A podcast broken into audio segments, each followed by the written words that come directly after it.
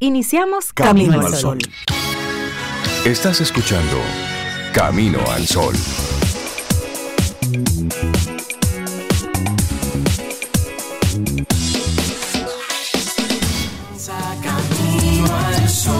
Muy buenos días y bienvenidos a Camino al Sol. Es miércoles, mitad de semana. Estamos a 21 de diciembre, año 2022. Buenos días, Cintia Ortiz, Obeida Ramírez, a todos nuestros amigos y amigas Camino al Sol oyentes. Buen día, ¿cómo están? Buenos días, Rey. Buenos días a cada uno de ustedes, Camino al Sol oyentes. Buenos días, gracias por recibirme en tu programa, Rey. Dándole la bienvenida a un día tan, tan bonito. Gracias tú por darme la oportunidad de compartir contigo aquí. 21 de diciembre inicia formalmente el invierno en el hemisferio norte y el verano en el hemisferio sur el solsticio de invierno. Ya hay mucho frío en los países donde hay frío y, más frío eh, anunciado, digamos.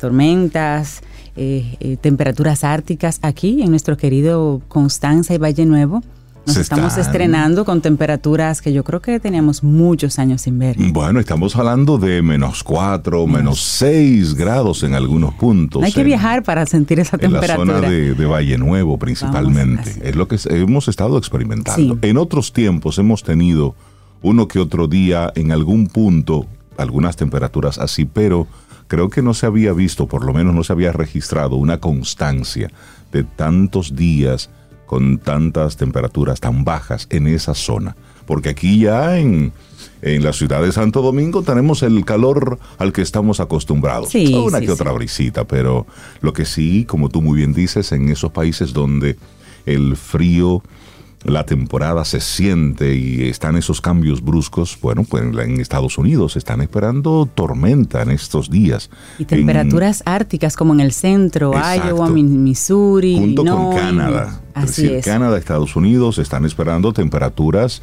de menos 40 en algunos puntos. Wow. Estamos hablando de frío extremo. Así que aquí a ponernos contentos, porque aquí nos ponemos un abriguito extra y con eso resolvemos. Y con esa con esa actitud, bueno, pues nosotros vamos resolviendo. Nuestra intención para este día, que tu constancia te acompañe siempre. La constancia hace la gran diferencia. Tú sabes que hay una frase de Doris May que me gusta mucho. Ella decía que el talento es bastante corriente. No escasea la inteligencia, sino la constancia. Y ha sido también como una idea, digamos, que, que proponen muchas de esas personas que, son entrevistadas por sus logros, por sus avances y demás. Eh, casi todos ellos tienen ese pensamiento en común, que el, tema aquí no es la falta de talento, la falta de inteligencia, sino la persistencia, la constancia, lo que hace la diferencia entre una persona que, que, triunfa y que muestra un éxito desmesurado y una persona que tal vez no lo hace. Ni siquiera es la fuerza, no es tener una inteligencia sobre el promedio, no. es un megatalento. Es una persona promedio, siendo constante es una persona normal, común y corriente, como usted y como yo, que tiene una disciplina, una constancia, un enfoque, va por un objetivo y hace un poquitito hoy y otro poquito mañana y va ahí dándole. Claro, hay un caso entre un millón de un golpe de suerte. Eso está bien. Sí, claro. Pero lo normal, lo que vemos de forma constante, es que aquella persona que de forma diligente, consciente, va poniendo ese granito de arena todos los días. Va dando ese primer paso y al otro día da un paso más. Hay un día que se detiene, hay un día que da dos pasos. Que respira. Y así va. Y, mira, y tú sabes que la constancia también está muy em, atada a ese, ese paso inteligente. Porque no es solamente hacer lo mismo siempre y mantenerte firme en esa postura y en ese, y en ese hacer, Tú ahí mismo en ese proceso vas validando que eso funciona. Si no hay que hacer el ajuste, si no hay que buscarle la vuelta, porque la constancia no es que simplemente hagas algo en pos de un resultado sin validar si ese algo es lo que necesitas para llegar allá. Es que lo hagas hoy, mañana, pasado, pero que lo mires cara a cara, valides si eso funciona, si hay que hacer un giro, si necesitas ayuda y todo eso forma parte de la constancia. ¿Y no solamente hacer y repetir y ya. Y en la definición misma de la palabra, constancia, la definición que da el diccionario de la Real Academia de la Lengua dice, voluntad inquebrantable y continuada en la determinación de hacer una cosa o en el modo de realizarla. Es decir, usted es constante, pero usted sabe lo que está haciendo. Correcto. Es decir, eso un paso hoy, pero yo sé lo que estoy haciendo, por qué lo estoy haciendo, para qué lo estoy haciendo. Y a eso te queremos invitar en nuestro programa en el día de hoy, a que sientes a tu lado esa palabra tan potente, que tu constancia te acompañe siempre. Y hoy tenemos dos días para, para, recordar. Bueno, ya tú mencionabas el solsticio de diciembre, que hoy arranca oficialmente el invierno, pero también hoy es el Día Nacional del Piloto.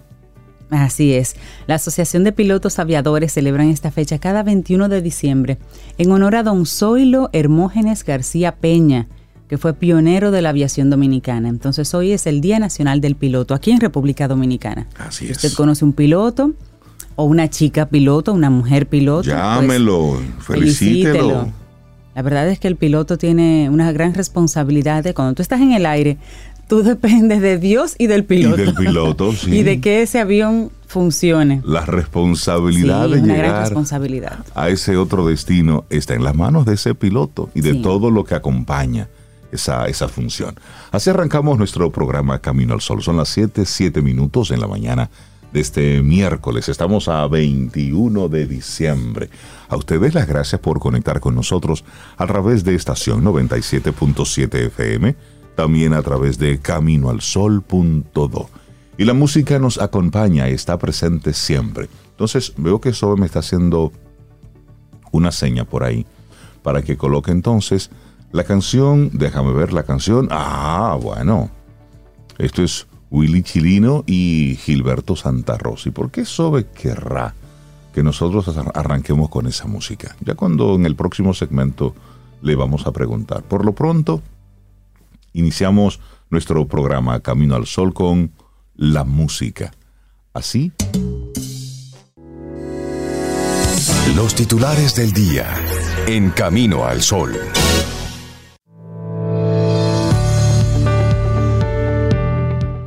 Y si estás sintonizando ahora, te recordamos que nuestra actitud Camino al Sol del día de hoy es la constancia, que tu constancia te acompañe siempre.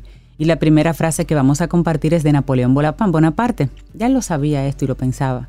Dice, la victoria le pertenece a quien persevera más. Ahí está. persevera, persevera triunfa. Perse- Arrancamos con los titulares. Bueno, vamos a iniciar en el plano internacional. Serios disturbios se registraron la noche de este martes en, el- en los alrededores del obelisco en pleno centro de Buenos Aires, tras los multitudinarios festejos para recibir a la selección argentina de fútbol, que fue la que venció en Qatar 2022. Entonces, ayer decíamos a esta misma hora que había fiesta en Argentina y que chévere y todo lo demás. Bueno, pues eso se fue poniendo sabroso, sabroso, sabroso, intenso, intenso, intenso y terminó feo. Incidentes se registraron cuando la policía intentó dispersar a los hinchas, muchos de ellos estaban ya alcoholizados, estaban ya pasaditos de tragos, entonces ellos permanecían al pie del obelisco, impidiendo que un grupo de bomberos pudiera acceder al emblemático monumento para intentar bajar a una persona que había subido hasta la cima del, de este obelisco. Y esa persona estaba allá arriba, cima. tenía el riesgo de caerse desde unos 67 metros de altura. Entonces los bomberos estaban tratando de hacer espacio para bajar a esa alma que estaba allá arriba, a ese ser humano que estaba en gozo. Él se subió, él seguro ni sabe cómo se Él no iba a sabía bajar. cómo bajar. Entonces, ¿qué ocurrió? que los hinchas reaccionaron arrojando piedras, botellas a los efectivos policiales, quienes a su vez, bueno, pues intentaron dispersarlos con disparos de municiones de estruendo, balas de goma, esto según imágenes que estaba mostrando la televisión local. Según los medios locales, hay unos 20 detenidos, hay otros tantos heridos, si bien las autoridades consultadas todavía no han confirmado los datos, pero cerca de 4 millones de personas se concentraron ayer martes en la avenida 9 de Julio, cuyo epicentro es este obelisco. y sus entornos para celebrar la llegada del equipo capitaneado por Leo Messi que conquistó Qatar 2022. Antes de registrarse estos incidentes, las autoridades argentinas habían destacado durante todo el día la armonía con que la gente estaba celebrando. Qué chévere que estamos celebrando, bonito.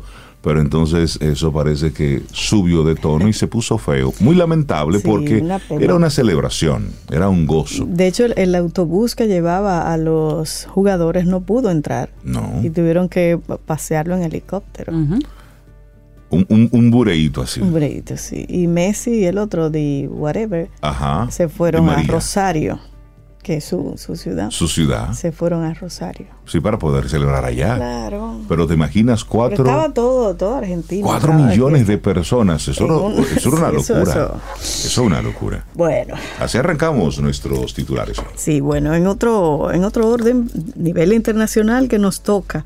La República Dominicana volverá a llevar este miércoles a la comunidad internacional la necesidad de una fuerza robusta en Haití para poner fin a la violencia desatada por las bandas armadas mientras se consolida la ayuda a la capacitación de la Policía Nacional de Haití.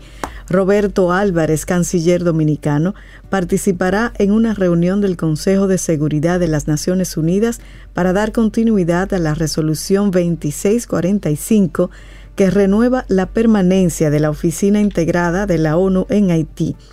El planteamiento de la República Dominicana es lo solicitado por el primer ministro haitiano Ariel Henry cuando las bandas mantenían bloqueado el acceso a la principal terminal de combustible, lo que agravó la situación humanitaria por la parálisis de los servicios básicos. Y como si fuera poco, fue en ese momento cuando la enfermedad del cólera resurgió en el país más pobre del hemisferio, recordando el terrible brote de 2010 que se atribuye ser introducido por las Fuerzas para el Mantenimiento de la Paz de la ONU. Se espera que Álvarez llame la atención ante la grave situación humanitaria y de inseguridad que se vive en Haití y que mantiene a gran parte de la población encerrada en sus hogares sin poder acceder a servicios básicos, señaló la Cancillería Dominicana en un comunicado. La solicitud de un despliegue inmediato de una fuerza armada también fue respaldada por el secretario general de la ONU, Antonio Guterres, quien recomendó al Consejo de Seguridad que la misión esté compuesta por varios países. En un informe, la organización internacional Crisis, Crisis Group recomendó que cualquier misión extranjera en Haití deberá contar con personal suficiente y debidamente equipado, así con una sólida planificación operativa. Bueno, y seguimos en el plano internacional. El gobierno de Perú le otorgó este martes un salvoconducto a la familia del expresidente Pedro Castillo, quien se encuentra detenido desde el pasado 7 de diciembre tras intentar disolver el Congreso para que pueda viajar a México, país que le ha concedido asilo político. La esposa de Castillo, Lilia Paredes, y sus dos hijos se encuentran en la Embajada Mexicana en Lima a la espera de poder desplazarse a este país norteamericano. Y tras la concesión del salvoconducto, entonces el gobierno de Perú declaró persona no grata al embajador de México, Pablo Monroy Conesa, y le dio 72 horas para que abandone el país. Una medida que en el mundo de la diplomacia no es frecuente y suele tomarse en casos extremos. Esta decisión se sustenta en la Convención de Viena sobre Relaciones Diplomáticas, que establece la facultad del Estado receptor de declarar persona no grata a un jefe de misión extranjero, y eso lo señaló en un comunicado la Cancillería peruana. También indicaron que la decisión responde a las reiteradas expresiones de las más altas autoridades de ese país, o sea, de México, sobre la situación política en el Perú. Pero básicamente México concede asilo a la familia de Pedro Castillo y el gobierno de Perú entonces expulsa del país al embajador mexicano en respuesta. Bueno, ahí están en asuntos diplomáticos. Vamos entonces al plano local. ¿Recuerdan ustedes la fatídica noche del 4 de noviembre, ese viernes, que ah, cayó toda el agua del mundo y se inundaron cientos de vehículos? ¿Recuerdan? sí. Bueno, pues la, la superintendente de seguros, Josefa Castillo Rodríguez, informó que el próximo jueves, mañana, van a iniciar con la entrega de los pagos a quienes aplicaron al programa de compensación o asistencia de los vehículos asegurados por los daños que sufrieron a causa de la inundación del pasado 4 de noviembre en el Distrito Nacional y zonas aledañas. De igual modo, en un comunicado de la Superintendencia de Seguros se informó que los pagos empezarán a las 10 de la mañana de la mencionada fecha en el lobby de la institución que está ubicada en la Avenida Máximo Gómez número 54 en Gascue. No obstante, en el citado documento se aclaró que esto solo aplicará con los primeros 100 beneficiados que aparecen en el listado en la página web de la superintendencia. Si usted llenó su aplicación, vaya primero a la página web de la superintendencia. Se la voy a recordar. Es superseguros.gov.do. Usted busque su nombre por ahí antes de arrancar para allá a buscar esos chelitos. Este proceso va a continuar el viernes 23 de 8 de la mañana a 12 del mediodía y luego el lunes 26, el martes 27, el miércoles 28 de diciembre, de 8 de la mañana a 3 de la tarde, según las listas que va a continuar publicando el portal. Entonces, evite acumulación, evitemos cualquier tipo de desasosiego y desazón. Usted averigüe si su nombre está en la lista. Si está en la lista, vaya a buscar sus chelitos. Si no, espera que salga su nombre para que no haya aglomeración. Le repito la página. No se queda y empiezan las quejas. Exacto. Entonces, no, no, no. Vaya a la página superseguros.gov.do. Busque su nombre por ahí, si está. Vaya entonces mañana a buscar su a Buscar su dinerito. Bueno, en otra información, en medio de cuestionamientos de opositores y oficialistas por las modificaciones realizadas en la Cámara de Diputados, el Senado convirtió en ley el proyecto de ordenamiento territorial, uso de suelo y asentamientos humanos, el cual fue aprobado en una única lectura. La pieza pasa al Poder Ejecutivo para su promulgación u observación. La iniciativa fue aprobada con 16 votos a favor y 8 en contra. El pasado 19 de diciembre el proyecto de ley fue sancionado de urgencia en dos sesiones consecutivas y con modificaciones de la Cámara de Diputados. La primera en agotar su turno fue la senadora perremeísta por el Distrito Nacional Farideh Raful, quien fungió como presidenta de la comisión bicameral que estudió esa pieza durante dos años. La congresista cuestionó que luego de que una comisión bicameral estudiara el proyecto, rindiera su informe y el Senado la aprobara, la Cámara de Diputados y respetara la institucionalidad al conformar una comisión especial para volver a estudiar la iniciativa e introducirle nuevos cambios tras la senadora decir que se abstendría de votar para no obstaculizar la aprobación de la ley. El presidente del Senado, Eduardo Estrella, tomó un turno para llamar a sus pares a la sensatez y pedirles que tengan por encima, que pongan por encima al país porque se trataba de una ley aclamada por la sociedad. Tras concluir la sesión, el senador Bautista Rojas Gómez de la Fuerza del Pueblo dijo que aunque su partido apoyaba la pieza porque era un mandato de la ley que establece la Estrategia Nacional de Desarrollo, él y otros senadores eran partidarios de que no se acogieran los cambios introducidos por los diputados, por lo que pidió en el hemiciclo que no precipitaran su aprobación. Cuestionó que por mandato del presidente de la Cámara de Diputados, Alfredo Pacheco, que llamó al presidente del Senado, Eduardo Estrella, a revelación de este último, ese hemiciclo acogiera la iniciativa.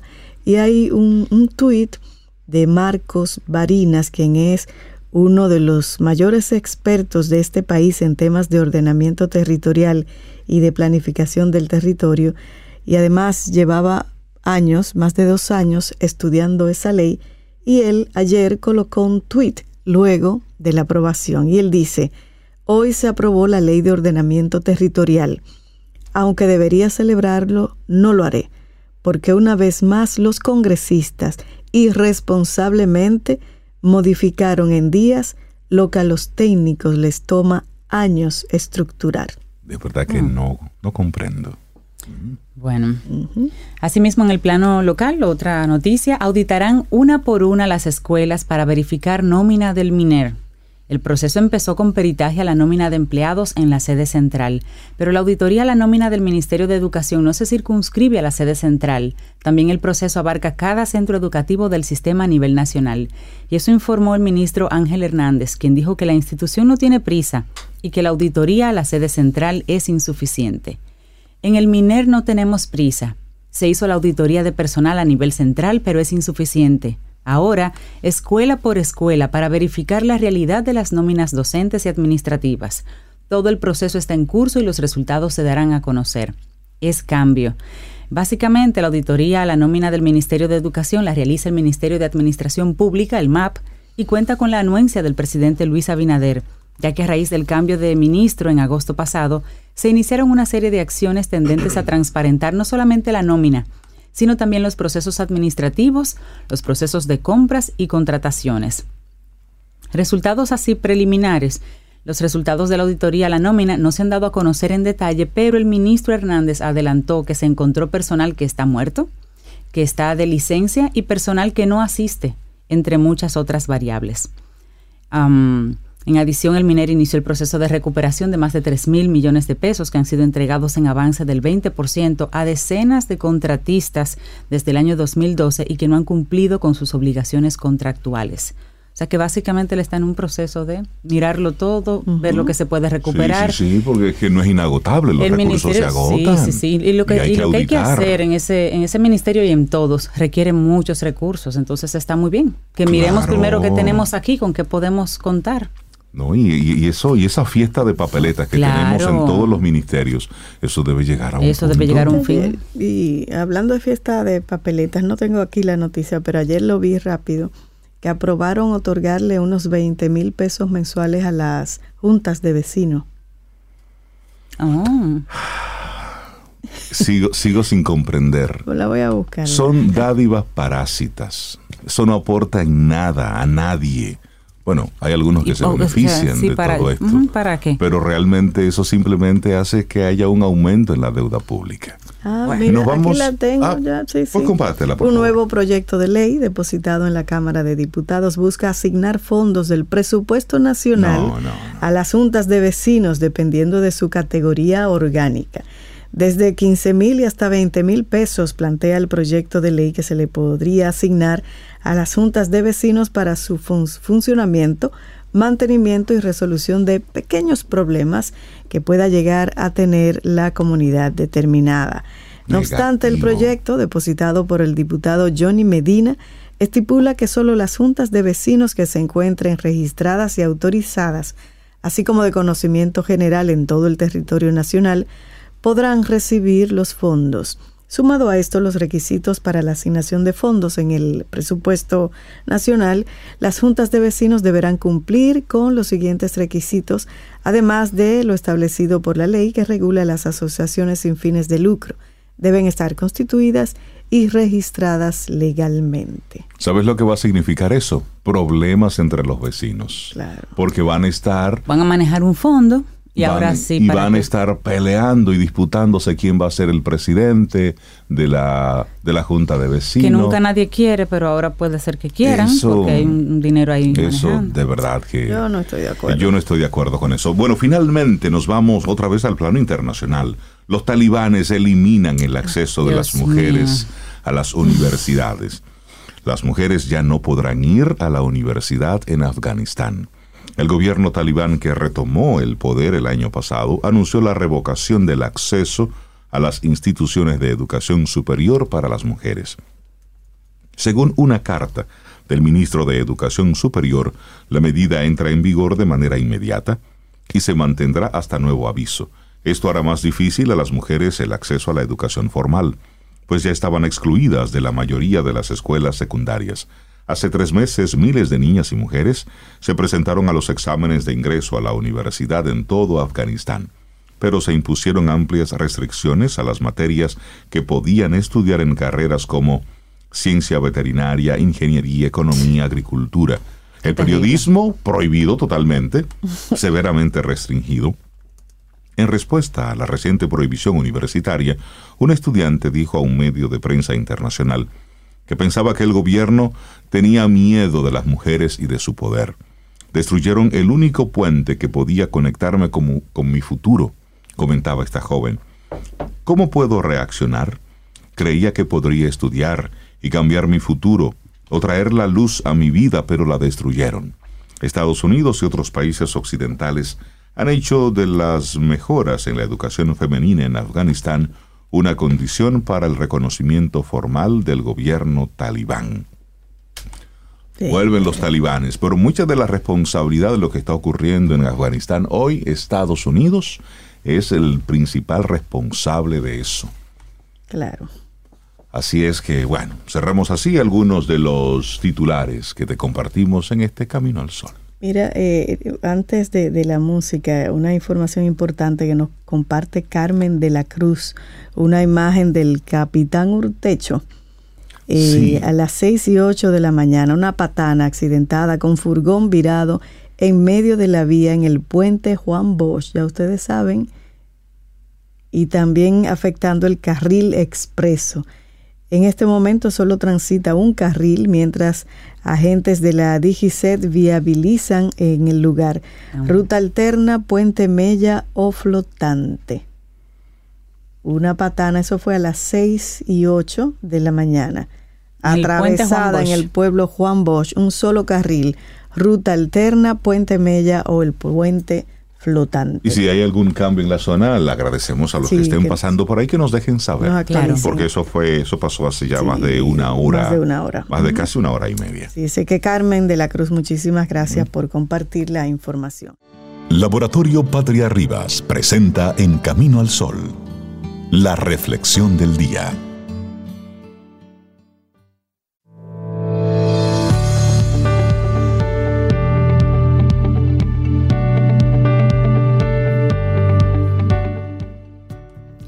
El que tiene un porqué puede soportar casi cualquier cómo.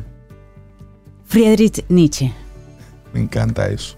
Mm. No importa lo que tú digas. No importa, dale. Yo sé para dónde voy. Cuando tienes esa determinación, ¿eh?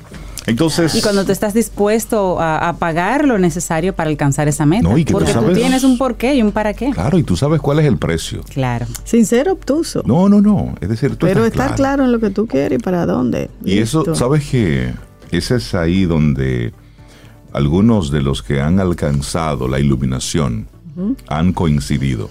Es que cuando tú sabes, sabes, es decir, lo leíste, no, es que ya, llega a un punto, por eso precisamente se le llama iluminación, porque llega a un punto en el que conoces respuestas y sabes.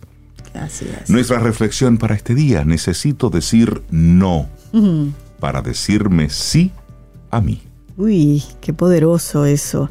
Vivimos en una sociedad en la que todo debe ser perfecto, eficiente y feliz.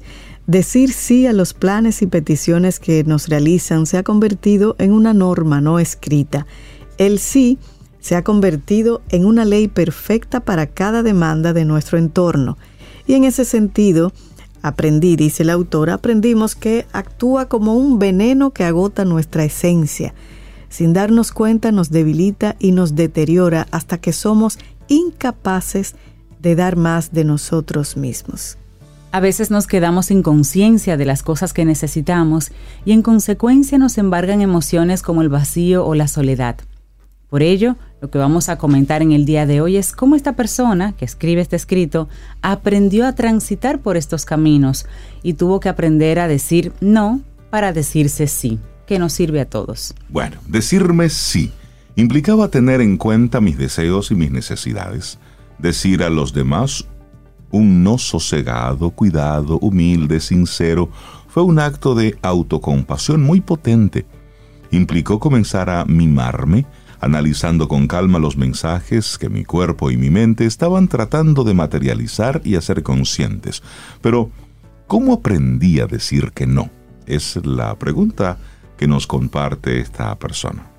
Cuando de lo más profundo del alma surge la necesidad imperiosa de decir que no a un plan, a un acto, a un evento, a una invitación, un encuentro, a un abrazo, a una llamada, hay que tenerse en cuenta hay que tenerse muy en cuenta. Así es. Ella sigue, comencé a decir no cuando comprendí que al hacerlo estaba siendo y haciendo consciente de una parte de mí que tenía abandonada en un rincón de mi yo, porque vivir de forma perpetua para los demás implica dejar de hacerlo para uno mismo. No sabía muy bien cómo decir que no sin herir a los demás. Tenía miedo de qué pensarían o cómo reaccionarían ante mi negativa. Y había que lidiar con la culpabilidad. Claro, la culpabilidad, uno de nuestros principales sensores. Sin embargo, es necesario hacerlo. Dice ella, te cuento un secreto. Esta emoción es pasajera, o sea, la culpabilidad. No durará ni para siempre ni se instalará de forma perpetua en tu corazón. Todo tiene un comienzo y un final. Todo pasa. La culpabilidad también lo hará. Entre las estrategias que más le ayudaron y que nos ayudan y nos pueden ayudar a nosotros escuchando acá a lidiar con la culpabilidad es la asertividad. Ser asertivo implica expresar qué pensamos, qué sentimos y qué deseamos con libertad, de forma transparente y sincera. Además es un proceso de aprendizaje que resulta extraordinariamente transformador. Entonces, ser asertivo significa unir lo que pienso con lo que siento, de forma que la otra persona pueda entenderlo. Algunos ejemplos de respuestas asertivas que esta persona ha utilizado con el paso de los años son los siguientes, a ver si nuestros amigos Camino al Sol oyentes se sienten identificados. Por ejemplo, una respuesta, no voy, no voy a ir a esta reunión porque estoy agotado y necesito descansar. eso es válido? Aquí va otra no quiero ver esta película porque el cine de terror me da miedo. Ah, yo me inscribo ahí. Yo también. Sí, yo le digo a, Cintia que esa no, esa no. Esa yo no la voy a ver. Yo digo, son efectos especiales. Yo digo, no, me da miedo. Me da miedo. Otra cosa, no voy a pasar la noche en el hospital porque termino mentalmente agotado. Esa da mucha culpabilidad cuando alguien necesita de nosotros, pero si a ti te hace daño, realmente tienes que buscar la forma de apoyar de otra manera. Así es. Otra, antes me has preguntado si íbamos a subir al centro, verás. Ahora mismo no me apetece. Y eso, y eso es muy oportuno, por ejemplo, en estas épocas donde hay mucha festividad, mucho gozo. Exactamente. Entonces tú decir, mira, es que realmente no quiero ir. Sí. Y esta, mira, importante. Lo que me has dicho me ha molestado porque me ha hecho sentir avergonzado y humillado. No quiero volver a sentirme así. Así que por favor, no vuelvas a hacerlo. Mira, Sobe. eso, se dice con mucho cariño, pero te dije claro lo que Muchas veces, Cintia Rey, uno se queda callado. Uno se traga eso. traga eso amargo. Mira, hay que decirlo. más la voy a repetir. Mira, eso enferma. Vamos a repetirla, Rey. Por favor. Sí. Lo que me has dicho me ha molestado porque me ha hecho sentir avergonzado y humillado. No quiero volver a sentirme así. Así que por favor, no vuelvas a hacerlo. Mira, eso, y póngale ahí palabras. Y eso, y eso usted se lo dice a la persona mirándole a los ojos. Mire, ah, y en un volumen de voz bajito. eso no se dice alto, no, e, es, bajito para que sea contundente. Y mirándola para que a la otra persona no le quede la, menor duda de lo que tú estás diciéndole. No sale desde una molestia y, una, y con rabia. No, no, no. Te lo estoy diciendo de forma muy sopesada. No, y con amor. Porque si es una persona que tú quieres, tener esa conversación permite que esa relación pueda continuar, claro. Otra frase, por ejemplo, agradezco que te preocupes por mí, pero que estés preguntándome constantemente me agota. Por favor. Ay, sí. ¿Cómo tú estás? Pero tú estás bien. pero tú estás bien. Pero, pero, pero, que sí, hermano, estoy bien. O, no quiero hablar de eso. Sí, eso, eso, eso agota. Entonces, ¿qué ocurre? Decir no es una necesidad. Decir no es una necesidad tanto física como psicológica, y para la autora de este escrito lo fue, porque cuando evitamos decir que no a algo que nos da pereza, que nos duele, que nos asfixia o que nos atormenta, estamos haciendo que nuestra autoestima disminuya. Y ella dice, mi autoestima lo hizo, y mucho, al poner en primer lugar a otras personas. ¿Dónde quedaba yo? Pues en un segundo plano, y a veces es un tercero, ¿eh? en un segundo plano tan doloroso que me sentía fracasado. La realidad es que cada noche de nuestra vida nos acostamos con nosotros mismos, siempre, esto nunca falla. Y cuando vas a dormir y sientes que has hecho todo lo posible por los demás, pero a ti mismo te has relegado a un segundo plano, ¿dónde queda tu autoestima? Necesito decir no para decirme sí a mí. Un escrito de un equipo editorial de psicólogos y lo compartimos aquí hoy en Camino al Sol. Laboratorio Patria Rivas presentó En Camino al Sol la reflexión del día. Tomémonos un café. Disfrutemos nuestra mañana con Rey, Cintia, Soveida, en camino al sol.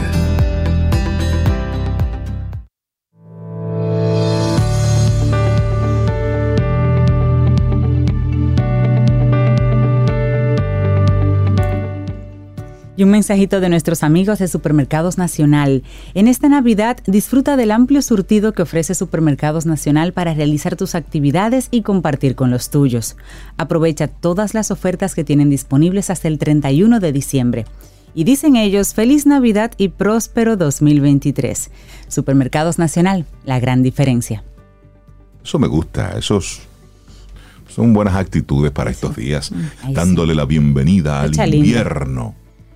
Una fecha linda. El invierno. Sí. El solsticio de invierno. solsticio de invierno. En, ah, en el calendario. Pero, ah, pero tú llegaste hoy unos minutos retrasada, camino al sol, porque te fuiste al malecón a hacer fotos. Sí. Y no, ya no te acordabas que hoy iniciaba. No, es que solo escuché la palabra invierno y como ustedes ah, estaban hablando de que por allá, por rancho, whatever, Ah. Por, allá, por Constanza. le ha gustado mucho la palabra whatever en estos días. Ah, yo la uso a veces cuando no me acuerdo de algo. Pero que aquí en la capital hace calor. pero, pero, sí, el solsticio de invierno, sí. Sí, por allá en Valle Nuevo, allá arriba, las temperaturas menos 4, menos 6. Sí, sí, sí, sí. Se ha puesto sabroso eso por allá arriba. Sí. Pero insistimos, no es nieve, es escarcha, es que hace tanto frío que si hay algo que tiene agua por ahí se congela, ah, pero no es nieve, aquí no cae nieve, todavía no, no están dadas las condiciones. Ay, pues me fui al malecón sí, a tomar fotos. ¿Y qué tal, dime? Bello, yo te voy a pasar, voy a compartir una foto. La presión del tiempo quería tomar más, pero bueno. Sí, porque ve que venir a cumplir con los caminos al sol oyentes. Exactamente, pero también eso es parte. Aquí le traje una foto del malecón, bellísimo. Claro. Y una, una, persona que yo sé que tiene una buena vista desde donde está, del sol y de toda esa zona, es nuestra querida colaboradora Isabela Paz, de Felices Jugando. Isabela, buenos días. Bienvenida de nuevo. ¿Cómo estás? Eh, bien, muchas gracias. Nuestra última participación este año, este 2022. Así que continúo con la serie ya yo les dije que esto creo que voy a hacer un libro. Los hábitos del corazón. Y hoy el tema es enseñar la compasión a nuestros hijos. Ustedes saben que ayer fui a ver Avatar. Eh, es una mm. película muy larga. Y, hay una escena, bueno, no voy a hacer mucho spoiler, pero hay una escena en que están persiguiendo a una especie de ballena, algo así, y pues se ve cómo la matan y todo. Y me acordé de cuando eh, mataban ballenas, o sea, de, los cazadores de ballenas, ¿no? Y, se ve toda esta escena preparada que dura muchísimo y yo pensando, ¿no? ¿Qué, qué, falta de compasión que tenemos los seres humanos por otros seres vivos? Eh, y yo pienso que para que pueda sobrevivir no solo nuestra especie humana, eh, sino las otras especies, necesitamos desarrollar eh, más que nunca la compasión. Y ustedes saben que la serie es Hábitos del Corazón porque todas estas cosas que vamos compartiendo, la empatía, eh, escuchar a los demás, eh, la otra fue la gratitud y ahora es la compasión. mi intención es realmente que podamos abrir nuestro corazón como padres, que tenemos esta responsabilidad, primero como adultos, seres humanos, ¿verdad? Y luego compartir estas cosas que vamos a, em, que vamos descubriendo o que vamos reforzando o que vamos haciendo consciente eh, para poder educar a nuestros hijos desde este lugar. O sea, de verdad que el mundo necesita mucho amor, mucho, mucho, mucho. No, no tengo que, desarrollar mucho esta idea porque todos lo sentimos. Entonces, bueno, pues, ¿cómo podemos eh, enseñar a nuestros hijos la compasión? Primero, saber que la compasión es esta emoción donde yo siento el dolor del otro, la condición del otro que sufre, pero además tengo esta movilización, esta necesidad de hacer algo por el otro, por aliviar el dolor del otro. Entonces, bueno, lo primero es adivinen, comenzar por uno mismo, ¿no? Y yo estaba pensando en estos días el, diálogo interno que tenemos respecto a nosotros mismos, ¿no? Hay que, los invito a sentarse, a estar en silencio un momento y ver todas estas cosas que nos decimos a nosotros, de autorrechazo, de falta de aceptación de nosotros mismos, eh, arremetemos con nosotros mismos. Y claro, si empezamos a ir nuestro diálogo interno, generalmente, lamentablemente, nuestro diálogo interno es producto de todas las experiencias infantiles, de la crianza autoritaria, de las palabras, las palabras que escuchamos sobre nosotros mismos. Yo le comparto mucho a los papás que ah, yo no sé si entre educadores, tal vez mis propios padres, mis hermanos, yo no sé, yo crecí pensando que yo era perezosa y ahora yo, ustedes saben que yo tengo que bregar mucho con el trabajolismo, o sea que yo no era perezosa, yo quizá era una niña que le gustaba jugar y, muchísimo, muy creativa y no sé, tal vez no tenía esta disciplina para la escuela, pero recuerdo a los 18 ya ir a la universidad pensar que genuinamente yo no, yo era una persona activa y, y, todo lo contrario. Entonces, esto lo hago verdad, esto lo hago mío y empiezo yo a decir a mí misma, mira, tú esto, tú no haces esto, tú, tú no tienes este ánimo. O sea, esto es muy importante. ¿Por qué? Porque estas palabras que nos decimos las vamos a proyectar, las vamos a hacer realidad, las vamos a manifestar fuera. Entonces, la compasión y como todo lo que queremos inculcar a nuestros hijos y en verdad todo empieza por nosotros. Entonces, esto es muy importante.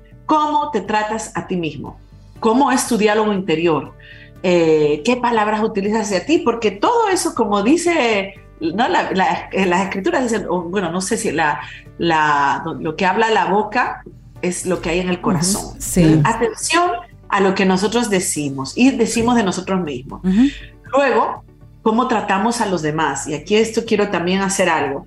Cuando estamos eh, con los más cercanos, óyeme, ahí que mostramos nuestros verdaderos colores y ahí es que realmente nosotros a veces tratamos mal a la gente y ni nos damos cuenta, ni nos damos cuenta.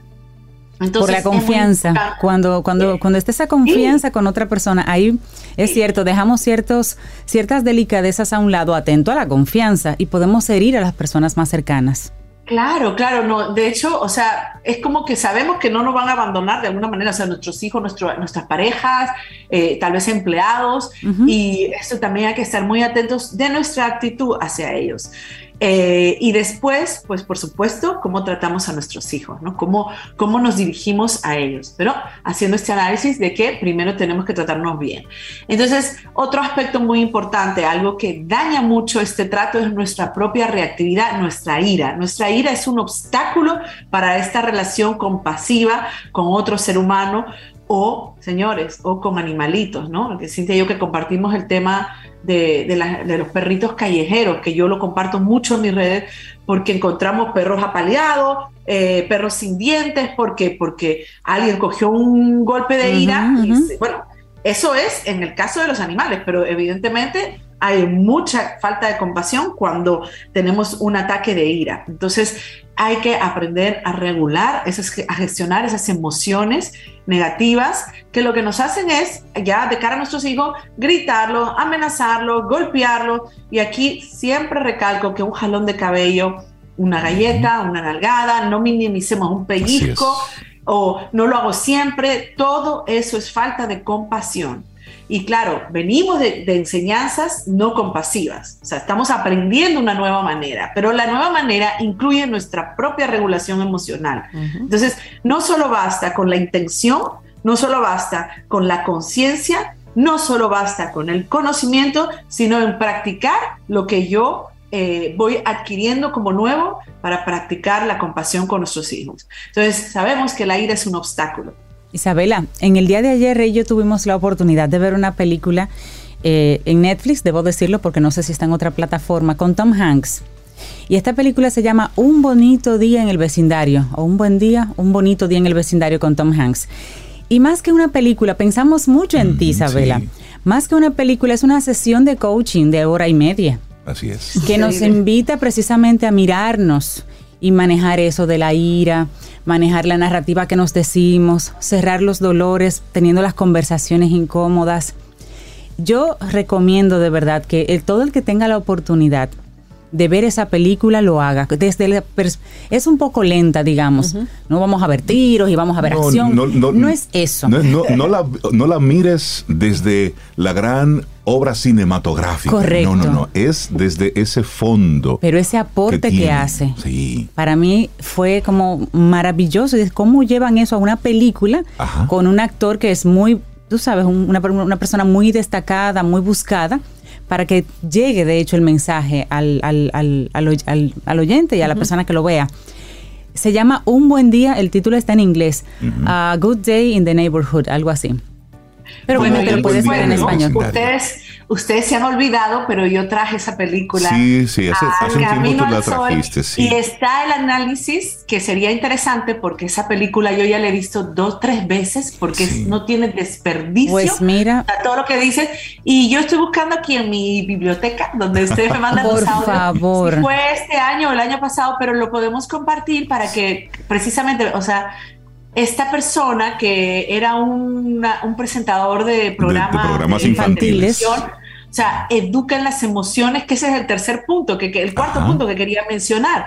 O sea, para poder ser compasivos tenemos que poner a, que aprender a conectar con las emociones. Y lo que hacía eh, Fred Rogers, que era el que representa a Tom Hanks, era precisamente educar en las emociones. si no educamos en las emociones, que también es algo que se está haciendo cada vez más, no vamos a aprender ni a identificar, ni a conectar. Y de hecho, para poder controlar nuestras emociones o manejarlas, mejor dicho, dirigirlas, tenemos que aprender a conocerlas, a entenderlas, a ser compasivos con eso que sentimos. Entonces, esta película es familiar, esta película es de crecimiento, esta película es espiritual, y como tú dices, es maravillosa. El desprecio por todos los ángulos. Y sobre todo el tema del perdón. El tema del perdón. No, no voy a hacer spoiler, pero esa película es para hacer 37 análisis. Es, y, es, el enfoque, y, es el enfoque de la, de la película, precisamente. el, el perdón y la compasión. Ay, pues la voy a ver. pues el título no lo recordábamos, pero ciertamente sí es esa misma Isabela y muy, muy recomendada. Para el que tenga como que mirarse eh, a sí mismo y no quiera hablar con nadie un tema, por ejemplo, vea esa película y haga su introspección personal. Sí, porque son unas conversaciones, unos diálogos que te transportan, te, te mueven. Todo. E, eso es así, eso es para escribir. Sentarse, cada interacción es escribir. Eh, y, es bien profunda. De verdad que yo creo que, porque cuando uno ve una película una vez, uno conecta con algo. Pasa un año, tú estás en otra etapa emocional y tú vas a conectar con otra cosa que tú no la, viste en ese momento porque no estabas en ese momento. Igual que los libros. Esa, esa película tiene eso. Bueno, pues algunos hábitos que tenemos que cultivar. Eh, la primera, ya la dijimos, que es ayudar a comprender las emociones, que en esta película nos muestra bastante bien porque nos muestra el dolor del periodista, ¿no? El periodista que le hace la entrevista, los dolores que él tenía ahí adentro, la herida del padre, de la mamá que murió, y entonces cómo no puede sacarlo. Hay una escena súper fuerte cuando la marioneta empieza a decirle los dolores eh, entonces, esto es muy importante, ayudar a comprender mis emociones, pero también las emociones del otro. Y esto tiene que estar como papá y mamá en nuestro discurso, en nuestro discurso. O sea, tenemos mucha oportunidad para ser compasivos y, más aquí en este país que tenemos, o sea, a veces yo voy en mi carro, en mi carro con aire, bien cómoda, en el tapón, quizás quejándome en el tapón, y estoy viendo a los vendedores ambulantes a las 2 de la tarde con un calorazo, lo veo a las 8 de la mañana, el mismo está hasta las 6 y cómo tragan el humo. Entonces, este, este discurso de, de, por ejemplo, yo tengo, yo tengo un amigo vendedor, ¿no? Yo me paro, el vendedor de aguacate, y, y, converso con él y estas cosas las van viendo mis hijos, ¿no? Eh, cada quien va a escoger, pero modelar la compasión o, conectar con la necesidad del otro, ¿no? Eso es vital y eso es salirnos del egocentrismo y eso es tener una sociedad diferente. Podemos también utilizar libros, cuentos, historias para ir enseñando desde la tierna edad a nuestros hijos a ser compasivos. Otra cosa, el trato a los animales, ¿no? Eh, sabemos que los psicópatas en la infancia eran muy crueles con los animales, entonces nuestro antídoto siempre va a ser el amor la compasión con los animales, que debe extenderse a todas las especies, pero bueno, eso es otro, yo como soy vegetariana, ese es otro tema, pero por lo menos a los que tenemos ahí cerca. Eh, también muchas veces los papás estamos centrados en las notas, ¿no? Ahí me identifico, siempre estamos, eh, ¿cuánto saca? No sé qué, porque nuestro miedo es que no vayan a poder autosostenerse en la vida. Entonces quizá si ponemos la compasión en un primer lugar, yo no digo que la nota, aunque eso vaya, eso es otro tema, pero por lo menos no el foco ser más en la compasión, en la empatía, en la generosidad, en la benevolencia, que las notas, las notas, las notas, las notas. Tal vez reforzar esas pequeñas acciones que nuestros hijos hacen desde la tierna edad, porque el ser humano sí es empático. Lo que pasa es que nuestra propia forma como padres de tratarlos, los va, y la vida y las exigencias y lo que te enseña la cultura, les va quitando muchas bondades que traen. Entonces, pues reforzar cuando están, vemos que están haciendo un acto compasivo, ¿no? Eh, valorar las cosas pequeñas también esto que, esta acción que tiene con el hermanito, eh, con alguien de la casa, de regalarle algo. Hay niños que se desprenden de un juguete cuando ven otro niño pasando necesidad, estas cosas. Y también valorar las cosas grandes con ya actos voluntarios, o sea, una familia que es capaz de ayudar eh, eh, no solo donando, ¿no? sino eh, yendo a un sitio, eh, haciendo acciones que en Navidad, la verdad que la gente se une muchísimo a las causas. Nosotros creemos muchas veces que no, que el mundo está mal, porque eso es lo que nos venden las noticias. Entonces también esto es muy importante, creer y apostar por un mundo mejor. Y esto empieza por mí. Si yo me pongo los lentes de que la gente es amable, la gente se une a causas nobles, que la gente coopera. Eh, yo dejo de ver al mundo como amenazante, señores, porque ustedes saben que lo que vende son las noticias malas. Entonces es muy importante también creer en un mundo más bonito que va a empezar por mi pequeña persona a, mis, a mi entorno inmediato y confiar que todo eso que yo voy sembrando desde pequeño, pues va, va a surgir ya en la vida adulta Imagínense, ¿no? El otro día, yo estoy leyendo un libro que se los recomiendo, que se llama Gratitud, de Luis Hay. Y a mí me encanta, yo lo mencioné en la última eh, participación, porque son extractos de diferentes autores, de muchos autores de la industria del crecimiento emocional, espiritual, y, es precioso, ¿no? Y, había uno, ayer creo que lo oí, que decía, que decía, yo me imagino una escuela, ya un bachillerato para los alumnos, con otras materias, ¿no? O sea, con eh, generosidad, materias de, compasión, de finanzas, de educación en las emociones. O sea, yo leía el listado que tenía, que no me acuerdo ahora, y yo decía, wow, sería impresionante que la escuela pudiera desarrollar. O sea, lo que pasa es que, claro, lo que nos mueve o lo que mueve es eh, el dinero, digamos, es esta imposición. Cuando vuelvo a lo de Avatar, cuando yo veía que mataban todo este animal para extraer una cosita así de líquido que le llamaban no sé cómo, que creo que es lo que hacían con las ballenas, ¿entiendes? Yo decía, cuánta eh, voracidad, ¿no? O sea, cuánta insaciabilidad eh, hacia el poder económico porque todo el sistema está enfermo. Imagínate una escuela que pueda tener quizás no todas las materias, pero el manejo de las emociones y la generosidad como un valor, ¿qué generación tendríamos nosotros en, en, 15, 20 años? Totalmente diferente. Y qué bueno que Isabela trae, trae este tema, porque como humanidad nos hemos ido... Eh, hemos ido perdiendo esa sensibilidad y también del uso responsable de los recursos. No porque tú puedas hacerlo, debas hacerlo. Y es ahí donde entra también un poco esta misma reflexión que nos trae Isabela Paz en el día de hoy. Qué lindo tema. Isabela, para nosotros un gusto haber contado contigo en Camino al Sol durante este 2022. Queremos desearte felices fiestas y por supuesto extenderte la invitación para que el próximo año, en la temporada 11 de Camino al Sol, también nos acompañes. Así será. Muchísimas gracias, muchas felicidades y nos vemos el año que viene. Un gran abrazo, Un abrazo. Gracias por tus temas.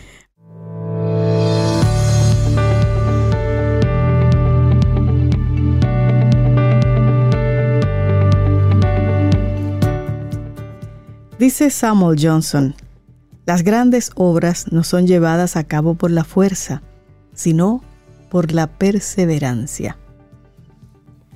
Seguimos avanzando, esto es Camino al Sol. Y estamos muy contentos poder establecer una conversación filosófica en la mañana con María Eugenia Ríos Lamas de Nueva Acrópolis. Maru, buenos días, bienvenida de nuevo a Camino al Sol, ¿cómo estás? Muy buenos días, Reinaldo, Sobeida Cintia. Hola, estoy bien, estoy bien, estoy bien. Qué bueno. Muy bien, muy bien. Bueno, Maru, hoy es tu última participación en Camino al Sol en este 2022. Sí, sí, eso lo estuve pensando anoche, anoche. Me quedé, me desvelé pensando en eso. un, un año en el que has compartido temas riquísimos, donde hemos explorado diferentes áreas de la filosofía. ¿Y cuál es tu propuesta para el cierre de este año? A ver, para el cierre de este año, sí, hemos hablado de, muchos valores, principios, virtudes, historia. Bueno, la filosofía es tan amplia, abarca todos los, los quehaceres humanos, todas las manifestaciones humanas. Y por eso también hoy invitarlos a todos ustedes a una reflexión, sí, a una reflexión, a una a ver la necesidad de reflexionar, pero correctamente, digo correctamente, y por favor, no estoy haciendo un juicio en este momento, porque a veces decimos, pensemos en esta reflexión, pero no es un marco teórico, sino que tenemos que llevarlo a la práctica. La reflexión debe ser práctica, debe ser un acto útil y debe tener resultados. Es un ejercicio diario con una excelente oportunidad para dar una nueva perspectiva a la vida diaria. Y a la vida diaria de nosotros, como decimos, semillas de filósofos, pequeños filósofos, idealistas, con ganas de aprender más de la vida y hacer una vida, una vida intensa, una vida apasionada, una vida diferente. Entonces la reflexión sigue todavía en nuestro tapete para finalizar el año. Aprender a hacerlo y sobre todo seguir estos pequeños pasos. Primero, primero es, es muy importante ser honesto consigo mismo y preguntarse por qué y para qué quiero reflexionar. ¿Qué quiero lograr con ello? Son preguntas importantes antes de dar este paso. La reflexión para nosotros va a ser qué hemos hecho en este año, qué hemos aprendido de este año, cuáles son las proyecciones efectivamente para el nuevo año, qué vamos a hacer, eh, qué tenemos en el plan de acción en el 2023 y salir con decisiones concretas. Después de una reflexión, después de vivir, ustedes saben que estamos viviendo grandes desconciertos en el mundo, pero hay aparte de los desconciertos, hay aciertos. Así que pongamos los aciertos, los aciertos pongamos en nuestro tapete, en nuestra mente, porque esta la reflexión es abstracta. Pero ¿qué hacemos con la mente? La mente ponerla en orden con bastante claridad, quitar esos prejuicios que uno tiene, esos miedos, tente ahí, como decimos, tente ahí, tente miedo, un poco, y, comenzar a visualizar mentalmente lo que tengamos que resolver y accionar para el nuevo año. Cada respuesta que nosotros encontramos, coger de esas respuestas en nuestra mente las mejores, las mejores, ordenarlas y si es posible, escribirlas. Y debemos tomar cada elemento, cada elemento es muy importante. Así no nos vamos a olvidar en todo el 2023 aquellas cosas pendientes, no porque los primeros meses son fabulosos, el segundo, tercer, cuarto mes, el quinto mes nos vamos olvidando y eso no puede ser. Y luego terminamos el año arrastrándonos, es decir, locos porque termine. Maru, nos estás invitando a, sentarnos, a reflexionar, pero a veces tememos hacer una reflexión. Tememos sentarnos, tememos precisamente escuchar lo que pueda surgir de esa reflexión. ¿Qué nos, qué nos dirías a propósito de, de esa persona que dice, pero es que el que pregunta tiene que esperar respuesta? Y a veces no, no, quisiera escuchar respuesta que en el fondo sabemos cuál es la respuesta. Sí.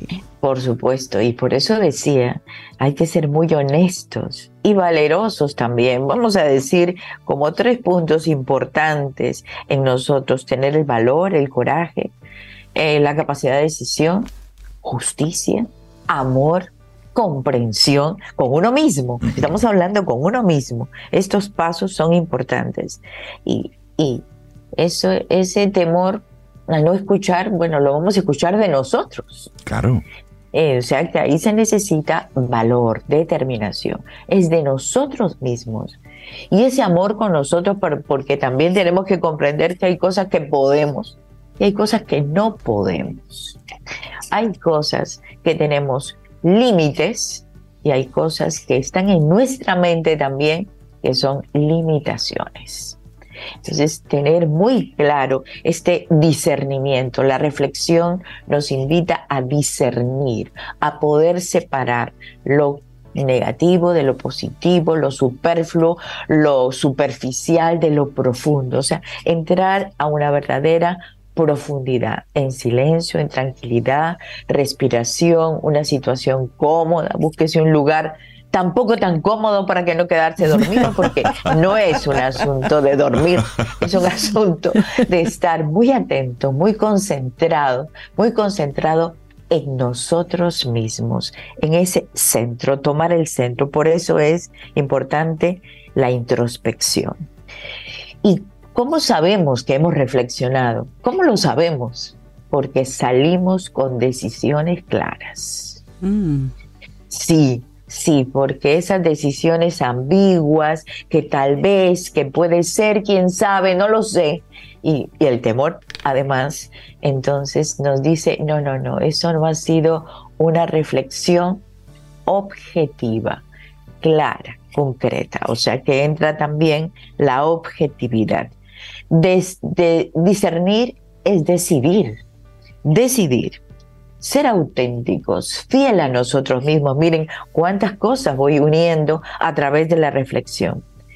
Para reflexionar necesidad de trabajar en dos cosas, sin tantas ilusiones, ilusiones ilusos, iluso, viene de ilus, ilus es barro. No, nosotros ya estamos cansados de ilus, vamos a cosas concretas, firmes, a una buena plataforma, una plataforma que nos sostenga. Y también una limpieza mental. Limpieza mental es sacar los prejuicios o como decía Rey, esos temores, ese miedo a con qué me voy a encontrar, a qué me voy a enfrentar. Bueno, nada, nos vamos a enfrentar a eso que nosotros lo conocemos. Es muy conocido por nosotros. María Eugenia, que quiero aprovechar ese momentito y recordarle a nuestros amigos Camino al Sol oyentes que están conectando con nosotros. Estamos conversando con María Eugenia Ríos Lamas, psicóloga docente, directora de Nueva Acrópolis Dominicana, y hoy nos invita a reflexionar. Maru, en varios momentos en tus participaciones en, Camino al Sol, haces eh, uso de la expresión correcto pensar. Me gustaría oh. traerlo aquí a este momento de la reflexión. ¿Cómo puedo identificar que estoy precisamente en un correcto pensar? Oh, vamos, esto sería una clase muy larga, pero, pero concreta, sí, sí, sí, es concretamente, bien, nosotros nos conocemos un poco, cada uno de nosotros nos conocemos un poco, sabemos qué tan subjetivos qué tan objetivos somos, qué tan ordenados mentalmente somos, qué tan clara tenemos nuestras ideas, qué tan enfocados estamos. Todo eso sabemos de nosotros. O queremos saberlo. Eh, claro. Y también qué tan inteligentes somos. Miren, tantas cosas, ¿no? Eso, eso nos indica que podemos entrar en el correcto pensar. El pensamiento no puede estar divagando. Comienza, por favor, como si nosotros en nuestra mente tengamos una mano que comienza a sacar todo aquello que no va, todo aquello que no va, todo aquello que no que se interviene, interfiere en la conexión directa con nosotros mismos en profundidad es un recto pensar.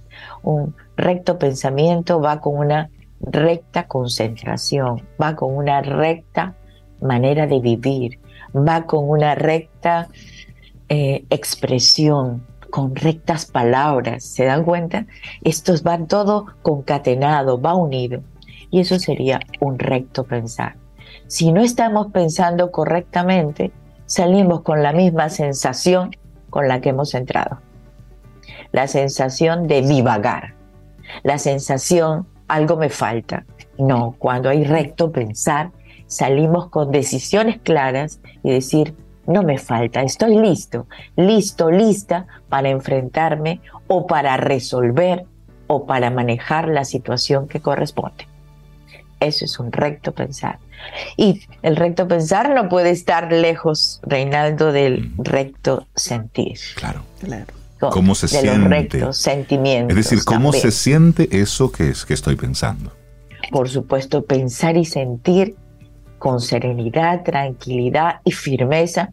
Bueno, señores, damas, caballeros, niños, niñas, eso es lo correcto. Eso es lo correcto, de veras. Claro, es un ejercicio constante. Por favor, no solamente final de año, ni comienzo de año. Es un ejercicio constante, debe estar incorporado en nuestra vida. Así podemos corregir los pequeños detalles en el caminar Sí, es porque no somos perfectos, nos podremos equivocar, pero bien válido, válida la equivocación porque hay perseverancia, hay perseverancia y constancia y podemos rectificar y volver a planear otra situación. Eh, Confucio, eh, sí, Confucio nos enseñaba que si pensamos una sola vez, es muy precipitado. Es una cosa a lo loco, un arrebato hay que considerarlo, pensar dos veces. Porque la tercera vez ya es de tontos. Pensarlo tres veces es una tontera, es una bobada. Ya es comenzar a agregar cosas que no corresponden. Y pensarlo una vez es muy arrebatado. Así que esto también es un recto pensar, una recta reflexión. Y me gusta que traigas esto al, a la mesa porque cuando hay alguna situación, tú puedes pensarlo una primera vez y puedes tomar una, eh, una decisión desde, desde un impulso, desde, desde un arrebato, desde sacar algo. Pero dar, tenemos un amigo, Cintia y yo, que él utiliza mucho la frase, dedicarle unos pensamientos. Cuando alguien le pregunta algo y él no tiene una respuesta, él pide un tiempo. Déjame dedicarle unos pensamientos a eso. Y creo Me parece muy correcto, muy atinado, muy atinado, muy inteligente de su parte también, porque eso es pensar, dejarle unos momentos. No te puedo contestar ahora, es muy arrebatado. Y quisiéramos hacerlo, pero no es prudente. No es prudente, ¿ven? Podemos cometer varios errores. A lo largo de, de todo este año hemos tenido cuántas situaciones vividas, no sé, alegres, tristes, buenas, regulares, pero hemos acumulado también una serie de hábitos buenos, regulares, algunos hábitos que debemos cambiar. Y uno de los hábitos es el saber reflexionar, saber pensar. En, nuestros, en los diferentes vehículos de nuestra personalidad debemos saber trabajar en cada uno de ellos. Y también recomiendo a todos ustedes lo más rico que puede haber en el mundo. Y, es como algo muy, muy cercano a cada uno de nosotros, es trabajar en nuestro mundo interior, en nuestra vida interior. La reflexión surge de nuestra vida interior, no de la locura que está en el entorno, no, no, no, no de los momentos así apasionados. La reflexión surge del mundo interior. Eh, y allí serán unas correctas reflexiones. Eso, eso es saludable, muy saludable para nuestra vida. También estamos hablando de salud. De es necesario, es necesario detenernos eh, entre el ruido que tenemos de todos estos días de fiestas, de, de mucho compartir, pues sacar esos momentitos sacar ese, ese tiempecito para sentarte tú contigo, tómate un café, un chocolate. Y esos días son, son, yo pienso, apropiados para eso. Por lo menos es, es, la tendencia. ¿sí? A que uno Como para cerrar el año y recibir el otro. Así es. más pulidito. Sí. María Eugenia, gracias por regalarnos todo un año. Un año. Bueno, a de ustedes. temas y de reflexiones. A ustedes, porque el año ha sido rico, fructífero. Bueno, y como decimos, en Nueva Acrópolis y la filosofía para el próximo será mejor. Pero no porque venga la ilusión, una varita mágica. No, no, no, no. Aterricemos, porque lo vamos a construir, porque lo vamos a hacer mejor, Así es. porque es así como hacemos los años, en construcción, en trabajo, en dedicación y por supuesto con muy buenas reflexiones desde ahora. Esto sí eh, ayuda a una flexibilidad mental, ayuda al uso de la inteligencia y ayuda a- también a vivir mejor, una filosofía de vida. Esto Así es lo que planteamos, lo que planteamos todos los años. Así que muy agradecidos a todos ustedes, a todos nuestros caminos solo oyentes, que sigan adelante porque vamos a construir un mejor año 2023. Que así Este, sea, Maru. Iniciamos, iniciamos hoy, 21 de diciembre, con el solsticio de invierno. Y el solsticio de invierno, la noche más larga del año en el hemisferio norte, nos dice que es momento de reflexión, un momento de silencio, tranquilidad y estar a solas con nosotros mismos. Un gran abrazo, Maru. Feliz Navidad. Gracias por esa invitación. Felices fiestas y por supuesto te invitamos a que nos acompañes en el próximo 2023 en la temporada. Ahí 11 de estaré, seguro que ahí estaré. Un abrazo. Buen abrazo. Abrazo, felices fiestas. Igual para ti.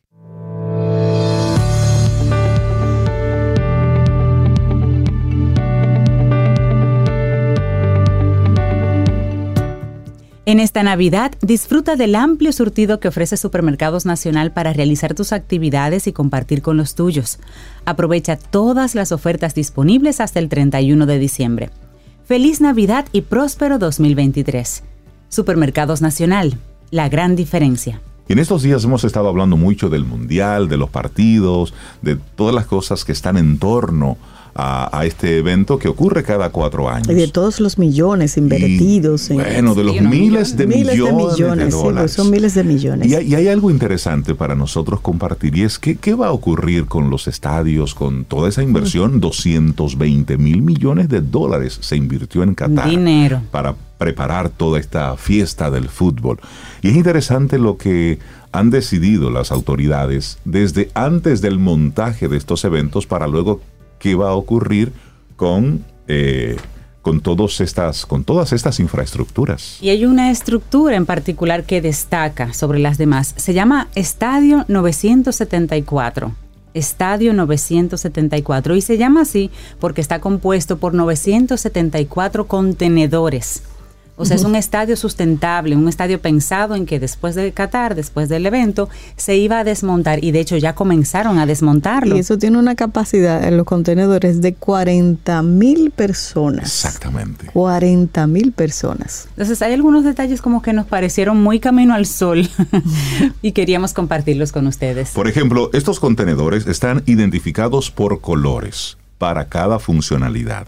Los amarillos son para los baños, los azules para la zona de venta al público y los verdes para la seguridad y salas de primeros auxilios. En tanto que el color plata significará la zona VIP. ¿Significó ya? Exactamente, Sí. el negro para el resto de los hombres y el marrón para el resto de las mujeres. Los colores fueron pensados precisamente para que sean funcionales con códigos visuales. Mira, las butacas no se usaron, para ellas no se usaron colores diferenciados para mantener un criterio neutro y porque al desmontarse el estadio se va a rearmar con los mismos elementos, otro tipo de espacio y se van a donar a países subdesarrollados. Así es, y la zona de rezo, que es otra de la particularidad del estadio, la misma será destinada para los competidores musulmanes, una religión que practica más del 70% de la población de Qatar. Y lo interesante de todo esto es que fue pensado precisamente Desde el principio, sí. así y fue desarrollado por un, un estudio de arquitectura del español Frenwick y Barren Architects. Sí. Y el trabajo de construcción fue el británico Mark Fenwick, que estuvo involucrado en todo esto. Y, las butacas, como decíamos, se van a enviar a estadios más pequeños en África y los contenedores se van a utilizar para hacer viviendas. Y cada vez que mm. yo pienso en las en los dineros que se invierten en la remodelación del Estadio Quisqueya, todos los años hay que remodelar el Estadio Quisqueya. Todos los años se gastan cientos de millones de pesos para rehabilitar un estadio que se utiliza por dos o tres meses. y, a veces pienso en, wow, ¿eh? el, uso de los recursos, cómo, cómo a veces jugamos e irrespetamos la posibilidad de, tener un recurso ahí disponible. Pero es solamente para traerlo así como un poquitito a reflexión. Bueno, miren, y, hace a, principios de semana estuvimos hablando con María José Rincón. Letra sí. Y ella nos decía que se iban a estar dando a conocer ayer martes. Y no dijo ninguna para guardar la sorpresa. Novedades de la, de la Academia de la Lengua. Entonces, vamos a compartir cuáles fueron esas palabras nuevas que se incluyeron en Más el diccionario. Más de 3.000 novedades ¿eh? ¿eh? en esta nueva revisión de la, de la Real Academia. Te digo una, micromachismo. A mí me sorprendió varias de las palabras que yo pensé que estaban ya en el diccionario. Recuerda que lo interesante de todo esto es que entran al diccionario una vez que son adoptadas de forma... normal en la conversación. Entonces, mira palabras. Micromachismo, sí, micromachismo se define como una forma de machismo que se manifiesta en pequeños actos, gestos o expresiones habitualmente inconscientes esa palabra. Micromachismo. Micromachismo. Es decir, ya usted puede decirla y esa es una palabra oficial que está, en el diccionario. Exactamente. Pero hay otra, punto .com. Ah, sí, ¿verdad? Que punto sí, com pero, pero, escrita completo, ¿eh? Punto .com como palabra existe. Exacto. Punto .com. También portuñol, que es la combinación de, el español y el portugués. Es decir, esa forma de hablar, eh, algo así como el spanglish, el sí, portuñol. Mire, también, por ejemplo, de la literatura, dos adjetivos se, se unen. Me encantaron. García Marquiano y Cortázariano. Y eso es relativo a los escritores Gabriel García Márquez, y Julio, Cortázar. Tú eres un fan de, Julio Cortázar, tú eres un cartazariano. hay una que me encanta, me encanta. Mamitis. Ah, Mira, yo uso mucho eso. Esa palabra ya está en el diccionario. Mamitis es ese excesivo apego a la madre. Ya está en el diccionario.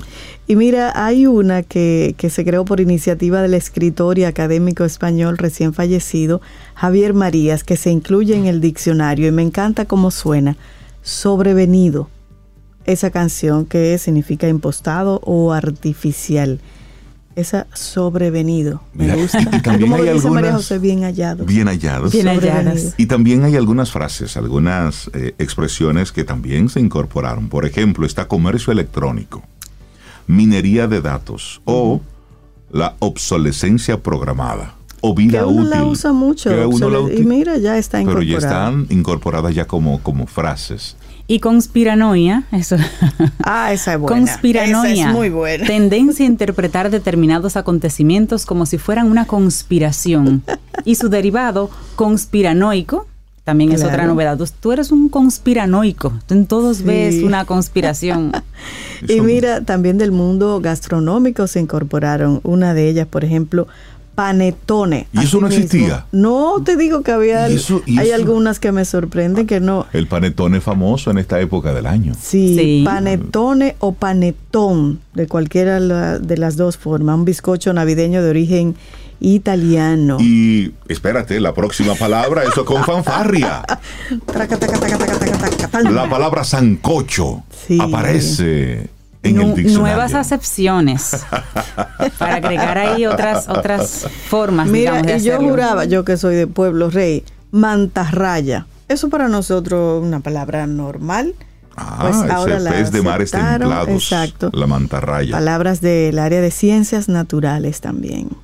Óyeme, es interesante ver esas nuevas eh, incorporaciones que se agrega esta palabra edadismo. Ah, esa es buena también. Edadismo, discriminación por razón de edad, especialmente de las personas mayores. Sí, yo la había escuchado esa en uso y pensé que existía. En total, 3.152 novedades. Ahí está. Y ahí hay otra, hay otras de las incorporaciones, es ruralizar o la nueva acepción para el término brecha, que es la referida a la distancia entre situaciones o cosas o grupos de personas. Yo me voy a ruralizar. Te vas a ruralizar. A ruralizar, me voy para el campo. Ya, búsquelo. Ahí están. Estos son algunos datos que, que salen ya publicados en el día de hoy, pero por supuesto, el año que viene con María José Rincón bueno, pues vamos a profundizar en esas diferentes sí, porque mencionamos que menos de 10 y son tres mil y Son tres mil y tantos. No, y ahora cuando escuchemos a alguien hablar tenemos que tener cuidado antes de corregirlo. Sí. Mira ese, qué bruto, dijo Freído. No, Freído está en el diccionario. Imprimido, también. Entonces ya tenemos que tener mucho cuidado. es cuestión de costumbre, pero está aprobado.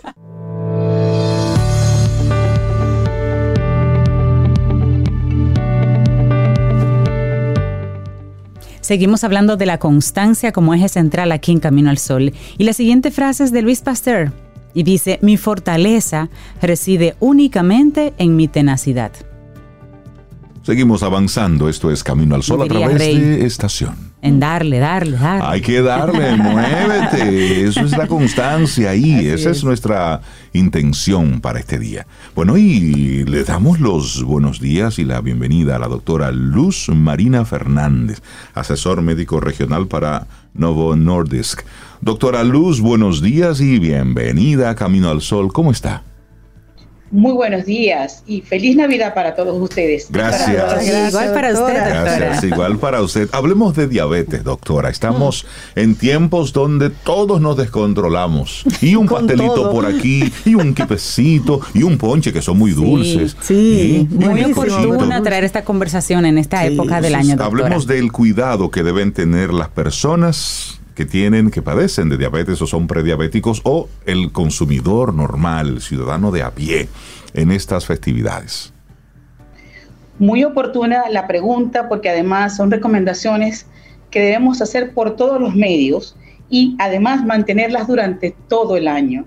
La idea es que todos los, toda la población, independientemente si es diabética o no, debería, debería tomar en cuenta estas consideraciones que es comer adecuadamente con moderación. No es que vamos a dejar de comer esos alimentos de estas festividades que además nos reúne como familia, con aquel cariño. O sea, no, no, se trata de, eximirse de, de comer o probar esos alimentos. La idea es probar con moderación y tener conciencia.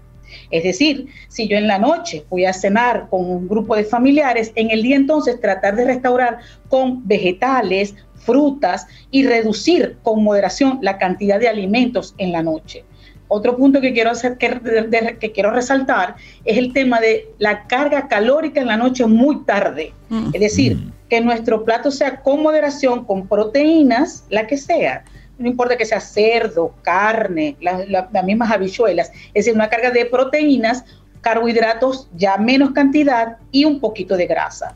Y si vamos a comer este plato de comida con moderación, que es de nuestras festividades típicas aquí en Dominicana y en Latinoamérica en general, la carga de dulce de ese postre que sea probarlo. Yo no le digo a la gente que no lo deje de probar porque es muy difícil, pero no comerte el plato de comida full de todos estos alimentos que les estoy incorporando, que además a veces combinamos carbohidratos y ahí quiero dar un punto, la combinación de carbohidratos disminuirla.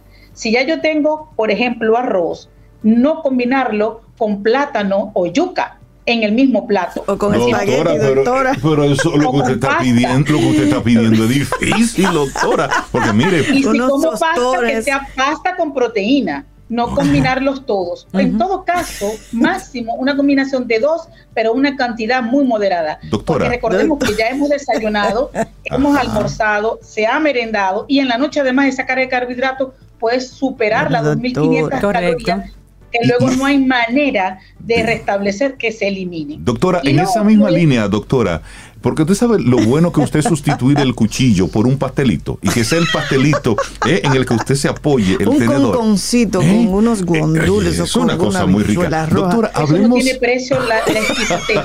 Doctora, hablemos de la. De la porque eso es una exquisitez. Yo insisto, no es no comerlo, es tener conciencia de la cantidad. Doctora, una pregunta. Tener un equilibrio biológico. Una pregunta técnica, doctora. ¿Cuántas calorías aproximadamente tiene esa, ese plato de, de la cena de Nochebuena, aproximadamente. Bueno, se ha descrito porque depende del país donde nos encontremos. pero, aquí en Dominicana se habla de entre 600 y 800 calorías. Imagínense, solo el plato. Solo la cena. sin moderar, sin moderar. Es decir, con todo lo que usted quiera. Con todo el, con el pastelito, como ustedes hablaron, la pasta combinada con el arroz, la habichuela. Ahora bien, si lo moderamos, pues la idea es llevarlo por lo menos a 400, 500 calorías, pero para lograr eso debería no comer postre. Entonces, la, invitación es a reducir, moderar el plato y probar el postre. Porque otra cosa que no estamos considerando es la ingesta de alcohol, que también es muy natural en estos días. tiene un componente calórico importante. Sí. Importante. El vino, el whisky, ni hablar del ponche. Por Dios, el ponche tiene una cantidad suprema de, calorías. Entonces, todo eso combinado en una persona normal ya tiene un estrago o una, una dificultad para procesar ese exceso de comida, tanto las grasas como los carbohidratos que finalmente se van a transformar en glucosa. Entonces la invitación es moderarnos, ingerir más vegetales y frutas y al otro día, digamos, suplir, no dieta, porque esa palabra no nos gusta, reducir la cantidad y hacer como un equilibrio. Es decir, ok, la noche buena comí un poquito, al otro día ese, eso que hacemos todos, que almorzamos lo que quedó en la cena, es la recomendación que les invito a que no hagamos. Y si la vamos a hacer, la hagamos con moderación.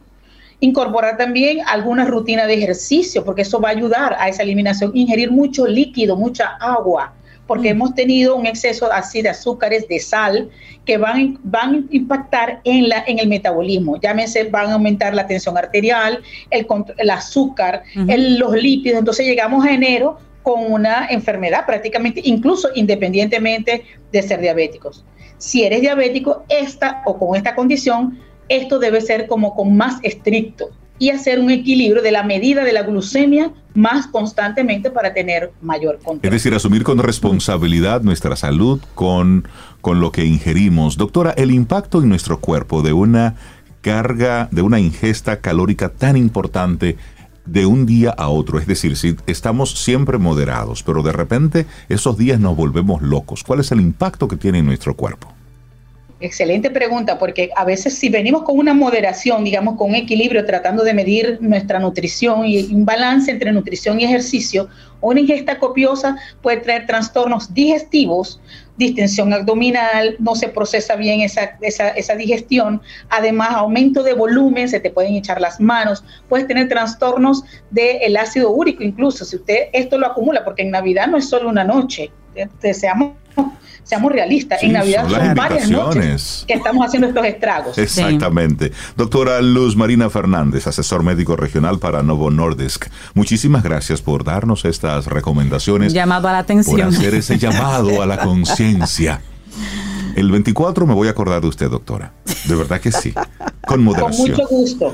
La idea es medir y tener conciencia. Es eso. Doctora, muchísimas gracias. que tenga felices fiestas. Feliz Navidad. Muchas gracias, doctora. Gracias por el consejo. Navidad para todos. Un abrazo. Y nosotros vamos llegando a la parte final de nuestro programa, pero no, podemos dejar pasar nuestro programa de hoy sin, sin la gratitud, darle las gracias a diferentes empresas, amigos que nos han hecho llegar a aquí a Camino al Sol sus muestras de afecto en estos días de fiesta. Darle un gran abrazo a nuestros amigos del Banco Popular, quienes nos, nos envían eh, una, una, un detalle bonito, un detalle precioso. Gracias. Unos, unos, unas bebidas espirituosas, pero va acompañado de un libro. Nos envían el libro Ríos Dominicanos, Redes de Vida, de la autoría del destacado investigador, del fotógrafo, del ingeniero Domingo Marte libro que fue auspiciado por el Banco Popular. Y en esta publicación, bueno, pues muestran los diferentes, los diferentes ríos. Y me, me gusta mucho cómo ellos hablan de ríos dominicanos, redes de vida. Esta obra viene acompañada de una serie documental que se llama Asimismo, Redes de Vida, y también viene con una aplicación móvil de los ríos dominicanos que nos brinda entonces esa oportunidad de situarnos en las diferentes cuencas y aprender más sobre ellas. Si quieres tener más información, puedes entrar en la página web de, del Banco Popular, que es popularenlinea.com, diagonal Ríos Dominicanos.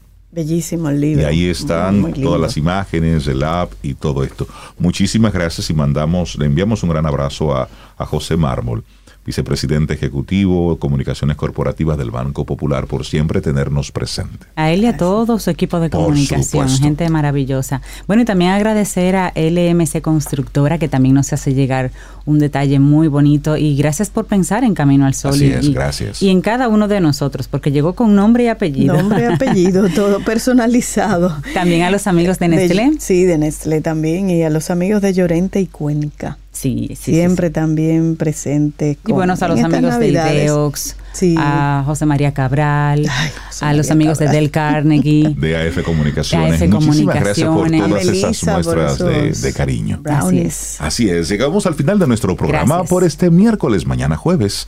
Si el universo sigue conspirando, si usted quiere y nosotros estamos aquí, tendremos un nuevo camino al sol. Ay Dios, y esta canción, bueno, hay muchas canciones de Willy Colón que a mí me fascinan, me fascinan. Y esta es una de ellas. Y así nos vamos, sin poderte hablar. Qué cosa. Uy, sin y yo Salsa de la buena. Ahí vamos. Disfruten y lindo día. Hasta mañana. Y esperamos que hayas disfrutado del contenido del día de hoy. Recuerda nuestras vías para mantenernos en contacto. Hola arroba caminoalsol.do. Visita nuestra web y amplía más de nuestro contenido. Caminoalsol.do. Hasta, una, próxima, edición. Y pásala bien.